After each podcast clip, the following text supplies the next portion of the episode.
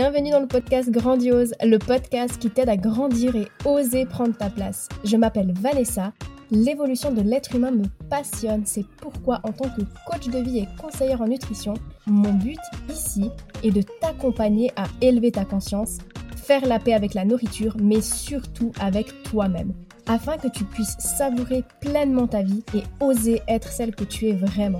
Je me réjouis de partager ce nouvel épisode avec toi. Are you ready? Mets-toi dans ta et c'est parti Coucou, un grand merci d'écouter ce nouvel épisode. Aujourd'hui, j'avais envie d'explorer un sujet profond et libérateur qui est l'acceptation de soi. C'est quelque chose que j'aborde très souvent sur mes réseaux sociaux, mais pas assez profondément comme je peux le faire par exemple dans mes accompagnements. Du coup, je me suis dit que ça pouvait être intéressant de t'apporter des détails importants à ce sujet pour vivre une vie, bah, entre guillemets, sereine, une vie où on peut être pleinement soi-même. Dans notre quête au développement personnel, l'acceptation de soi est devenue un but à atteindre. Mais il y a quelques petits pièges, quelques petits euh, détails que j'ai envie de te partager aujourd'hui pour que tu puisses aller vers cette vraie acceptation de qui tu es. C'est essentiel de comprendre que s'accepter pleinement, c'est pas seulement mettre en avant nos qualités et ignorer nos prétendus défauts. En fait, c'est bien plus que ça. L'acceptation, c'est constater, observer, reconnaître et accueillir ce qui est, même si t'es pas forcément d'accord ou que tu comprends pas. L'acceptation, c'est abandonner la lutte contre soi-même et être tolérante, bienveillante et compatissante envers toi-même. C'est une invitation à lâcher les résistances, à lâcher prise, comme on entend très souvent. Quand on choisit d'accepter uniquement nos aspects positifs et de rejeter nos zones d'ombre, ben en fait on se prive de la richesse et de la profondeur de notre véritable nature. Maintenant, si on explore un peu plus nos zones d'ombre, qui sont en fait ben, ces aspects de nous qu'on préfère souvent cacher ou refouler, des aspects qu'on ne valorise pas en société, des parties de nous qu'on n'a pas envie de voir parce que bah, inconsciemment, elles nous empêchent d'être cette personne parfaite. Alors que, ben, qu'on le veuille ou non, on est des êtres uniques et parfaitement imparfaits. Et même si consciemment on sait que la perfection n'existe pas parce que ben, on nous le répète depuis toujours et que voilà, on est quand même conscient de ça, il y a quand même au fond de nous cette lutte intérieure, cette peur de se montrer imparfait et d'être jugé, d'être rejeté, peur des réactions sociales ou des stéréotypes de notre société. Il y a ce besoin profond en fait d'être validé et apprécié qui va prendre le dessus, à coup de il faut et je dois. Et je vais te donner maintenant des exemples concrets de parts de soi qu'on refoule et qu'on essaie de cacher. Ça va sûrement te parler. Donc déjà pour commencer, il y a les émotions. J'en ai déjà parlé dans le podcast, depuis notre plus jeune âge, on nous apprend souvent à camoufler nos émotions, en particulier bah, celles qui sont considérées comme négatives, comme la tristesse, la colère ou la peur. On nous dit parfois des phrases comme les grandes personnes ne pleurent pas, les garçons ça pleure pas, ou alors euh, c'est rien, arrête de pleurer, arrête de faire le bébé. Du coup, bah, en fait, on a intégré ça et euh, aujourd'hui, on s'inflige la même théorie de façon inconsciente à soi-même et même euh, à son entourage. Mais la vie, ben, malheureusement, c'est pas comme ça. Parfois, on est énervé et on a le droit d'être énervé. Parfois, on se sent triste, on a besoin de pleurer et ça fait complètement partie de la vie. Ça fait pas pour autant de nous une mauvaise personne. Ça fait pas de nous une personne faible ou négative. Pourtant, le fait de se mettre comme critère je dois être positive pour être validée par moi-même et les autres, ben en fait, ça nous amène naturellement, entre guillemets, à cacher nos émotions et à les garder pour nous ce qui va créer des résistances à l'intérieur de soi. Si tu veux en savoir plus à ce sujet, tu peux écouter l'épisode 25 sur les émotions. Ensuite, autre chose qu'on n'accepte pas, c'est les erreurs et les échecs. La société met souvent l'accent sur la réussite et valorise beaucoup ben, ceux qui semblent être toujours parfaits et sans défaut, ce qui fait en fait qu'on a tendance à cacher nos erreurs et nos échecs de peur, ben, encore une fois, d'être jugés, critiqués ou rejetés. Ce qui bien sûr va créer une pression énorme comme on l'a vu dans l'épisode précédent sur la performance. Et ce qui est bête en fait dans tout ça, c'est qu'au final, on valorise pas du tout l'opportunité qu'on a d'apprendre de nos erreurs et de grandir à travers toutes les expériences qui se présentent à nous. Autre chose qu'on a tendance à refouler, c'est le fait d'avoir des intérêts et des passions différentes. Du style des choses qui ne correspondent pas aux normes sociales ou aux attentes de notre entourage. Peut-être par exemple que t'aimes les jeux vidéo, la science-fiction ou je sais pas la danse, mais tu te retiens de les partager ou même de les pratiquer parce que tu as peur d'être jugé ou mise de côté. Et le truc, c'est qu'en cachant cet aspect de nous-mêmes, on se prive de la possibilité de rencontrer ben, d'autres personnes qui partagent les mêmes intérêts et surtout de nous épanouir pleinement dans nos passions.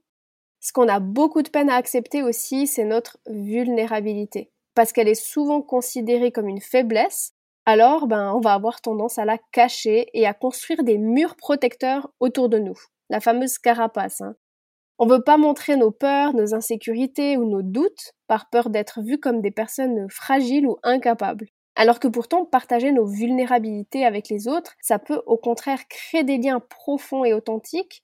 Et très souvent, les gens nous comprennent parce qu'on vit souvent les mêmes choses. Et au final, ça nous permettrait de recevoir le soutien dont on a besoin et aussi bah, de libérer d'autres personnes qui sont dans la même situation que nous mais qui souffrent en silence. Bref, comme tu peux le voir, il y a un tas de parts de nous qu'on essaie de cacher sous le tapis pour avoir l'illusion de paraître à la hauteur. Et je pense qu'il est important aussi d'aborder un sujet qui résonne profondément chez de nombreuses personnes qui m'écoutent. Et d'ailleurs, c'est un des sujets qui revient le plus quand on parle d'acceptation de soi. C'est justement la non-acceptation de son physique. Malheureusement, notre société a tendance à privilégier l'apparence physique et à valoriser certains standards de beauté préconçus. En fait, le paraître est devenu malheureusement plus important que l'être. Bien sûr, encore une fois, ça va créer une pression permanente qui nous pousse à nous adapter à ces idéaux et ça conduit souvent à un manque d'estime de soi, à une lutte sans fin pour atteindre une image corporelle idéalisée qui, soit dit en passant, n'existe pas. Et je pense que le travail de chaque personne, c'est de reconnaître que sa valeur en tant que personne ne devrait pas être déterminée par son apparence physique. On est bien plus que des corps. On est des êtres complexes et multidimensionnels avec des pensées, des émotions, des talents, des rêves et des expériences uniques. Notre valeur ne dépend pas de notre silhouette, de notre poids, de notre taille ou de tout autre aspect physique ou visible comme ce qu'on possède ou ne possède pas. Et pourtant, Aujourd'hui, on a vraiment tendance à s'arrêter uniquement sur ça. Quand on y pense, c'est assez fou de se dire j'ai pas de valeur parce que je suis pas à la hauteur de ce que la société attend de moi. J'ai pas de valeur parce que j'ai pas un ventre plat, je porte pas une taille 36 et je roule pas en RS8. Et ouais, ça c'est la réalité de nos jours et c'est vraiment triste. Si on en revient maintenant à l'acceptation du corps, ça implique finalement de reconnaître et de célébrer la beauté, la diversité corporelle, parce que chaque corps est unique et mérite d'être honoré. Ça veut dire ben, accepter nos courbes, nos imperfections, nos cicatrices, nos différences et en faire des éléments qui contribuent à notre beauté individuelle.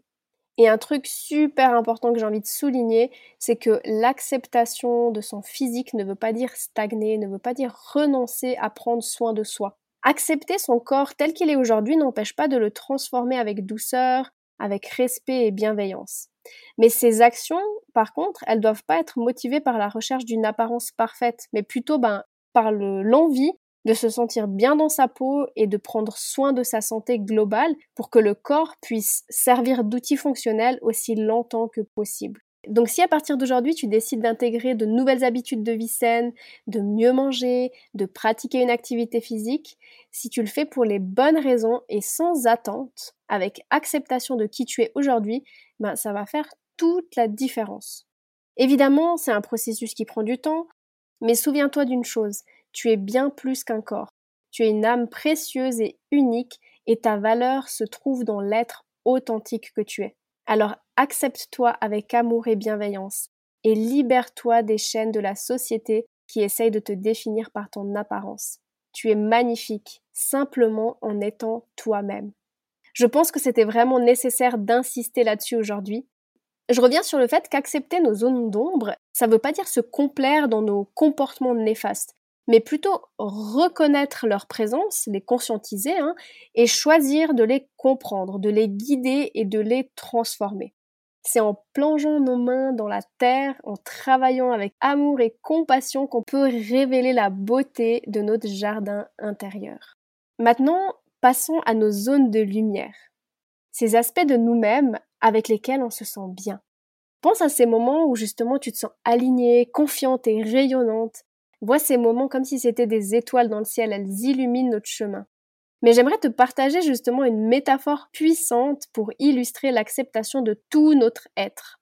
Imagine que chaque étoile dans le ciel représente une de tes qualités, une de tes réussites, un talent particulier ou quelque chose que tu apprécies chez toi. Chaque étoile est unique. Chacune apporte sa propre lumière à l'ensemble du tableau. Mais rappelle-toi d'une chose, un ciel étoilé n'est pas complet sans les contrastes de l'obscurité. Les étoiles brillent plus intensément quand elles sont placées sur un fond sombre. De la même manière, nos zones de lumière prennent tout leur sens quand on les apprécie à la lumière de nos zones d'ombre. Nos moments de confiance et de réussite prennent tout leur éclat quand euh, ben, on a traversé des périodes de doute et de difficulté. Sans ça, ben, on ne pourrait pas savourer les moments de bien-être. C'est cette combinaison des contrastes, de dualité, qui rend notre expérience humaine si riche et significative. Rien peut exister sans son contraire. Il peut pas y avoir de haut sans bas, il peut pas y avoir de blanc sans noir. Tout comme il peut pas y avoir de zone de lumière sans zone d'ombre. Ça me fait d'ailleurs penser à une de mes coachées que j'embrasse et qui se reconnaîtra certainement en écoutant cet épisode. Dans notre séance le jour, elle me disait qu'elle en avait marre d'être dans le contrôle et euh, que ça prenait beaucoup de place dans sa vie. En fait, elle refoulait totalement cette part d'elle-même euh, et elle voulait à tout prix l'éliminer. Alors du coup, je l'ai accompagnée à embrasser cette part d'elle et à voir tout ce que le contrôle lui a permis et lui permet de réaliser dans sa vie. Et au lieu de voir ça comme un monstre qu'il faut à tout prix euh, éliminer, ben plutôt l'accueillir et l'accepter. Automatiquement, quand elle a pris conscience de ça, ben c'est devenu beaucoup plus apaisant et ça a pris moins de place dans sa vie.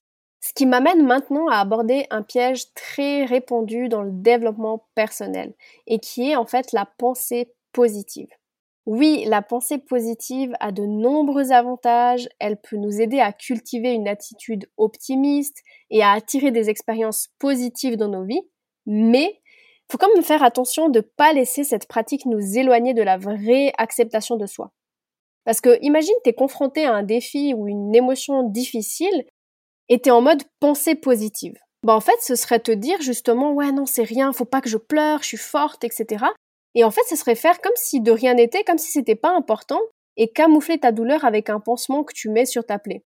Mais en fait, c'est pas comme ça que ça marche, parce qu'une vraie guérison, ben, il faut se plonger dans la blessure profondément et l'accepter et lui offrir ton amour et en prendre soin.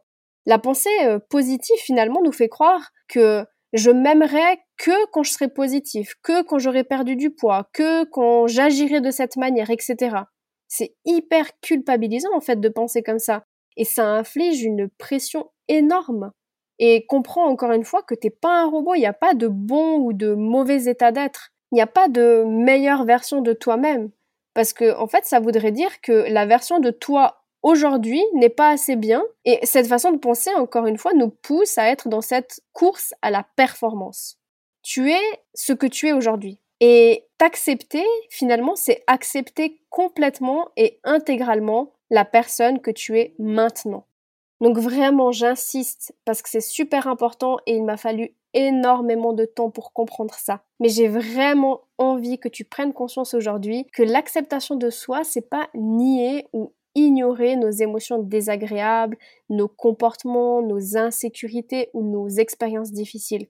Au contraire, c'est vraiment une invitation à accueillir nos dualités, nos zones d'ombre et de lumière avec bienveillance, à les comprendre et à les transformer en une force pour grandir. C'est ça en fait, il n'y a pas besoin de jouer un rôle, de porter des masques, de faire semblant d'être tout le temps positif, de faire genre qu'on n'a pas peur, qu'on n'a pas de problème, qu'on est des durs. C'est pas notre vraie identité ça.